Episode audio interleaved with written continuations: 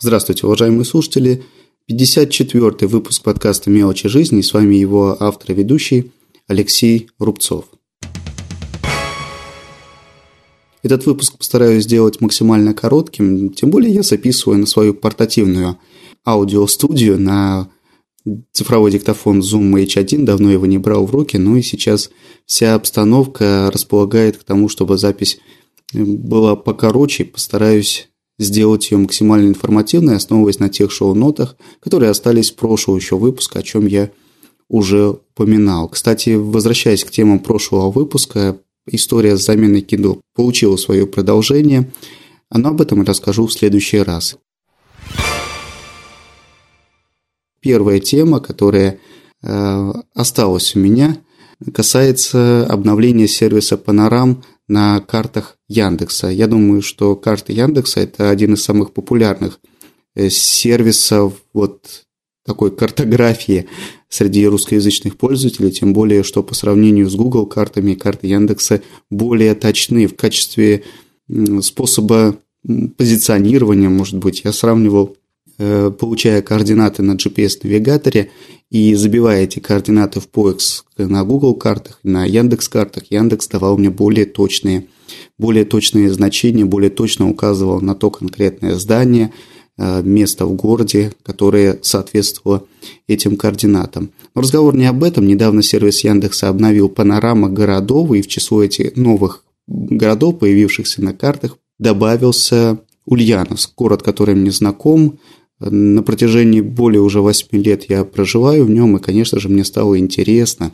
что же попало под э, объективы фотокамер машины э, Яндекса, разъезжающего по городу. К слову, э, съемка проводилась полтора года назад, получается, в летнее время 2010 года, но с тех пор не особо много чего поменялось, заинтересовало меня вот что – не секрет, что во многих зданиях, представляющих и историческую, и архитектурную ценность, сейчас располагаются государственные структуры, не все из которых разрешено просто так вот свободно фотографировать или фотографироваться на фоне их.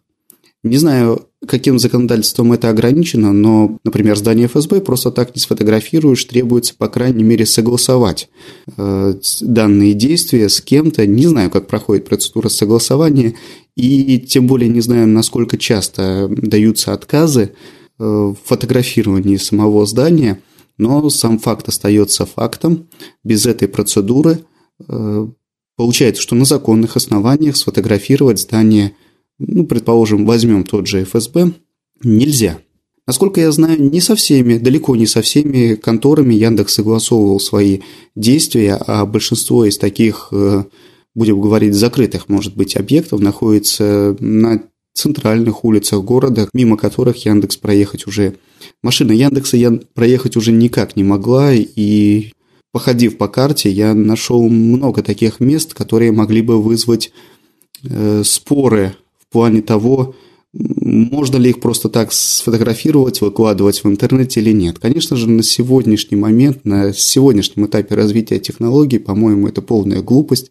Э, таким образом скрывать расположение тех или иных организаций, то есть организационными какими-то методами. Я думаю, что многие слышали истории о том, как раскрывались подчас даже секретные объекты с помощью анализа фотоснимков со спутников, выложенных на различных сервисах того же Гугла, где, конечно же, находились идиоты, э, точно указывающие назначение того или иного объекта, раскрывающие его сущность.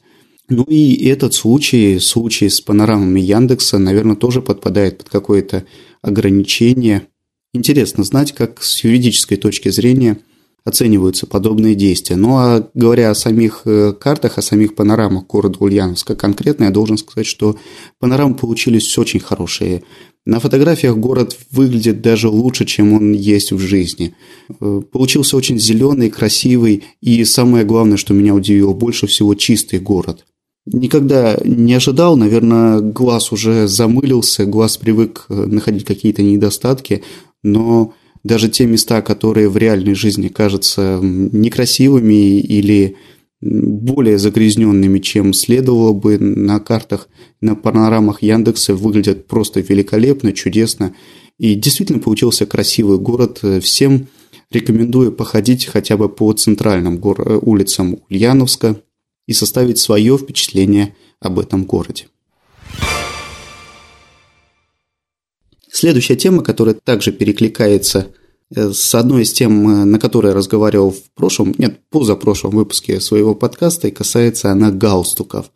Недавно прошли выборы, я не буду разговаривать о политической составляющей и о результатах этого выбора. Тема очень скользкая и не так сильно интересующая меня. Хотелось бы, что все, чтобы все те волнения, которые возникают и провокации, насчет которых происходят вот сейчас, в настоящее время, поскорее бы утихли.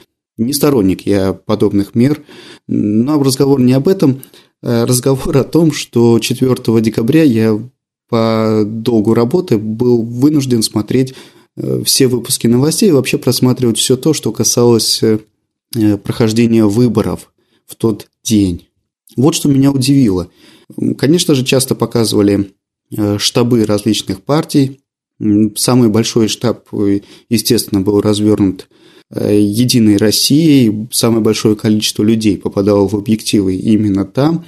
И что привлекло мое внимание, так это то, что, похоже, был введен какой-то единый дресс-код, предполагающий полное отсутствие галстуков. Ни одного человека на экране телевизора я не видел в галстуке. Начиная от э, первых членов партийного списка «Единой России», и, там, и действующего президента, заканчивая последним оператором или последним диктором, который находился э, в избирательном штабе, все были без галстуков. То же самое практически на 100% происходило в избирательных штабах других партий. Вот в связи с чем у меня стал вопрос. Если это такой тренд, если это общепринятый новый официальный дресс-код, то хотелось бы, чтобы он э, проник во все сферы жизни, тем более, что я очень сильно недолюбливаю такой элемент одежды, как галстуки.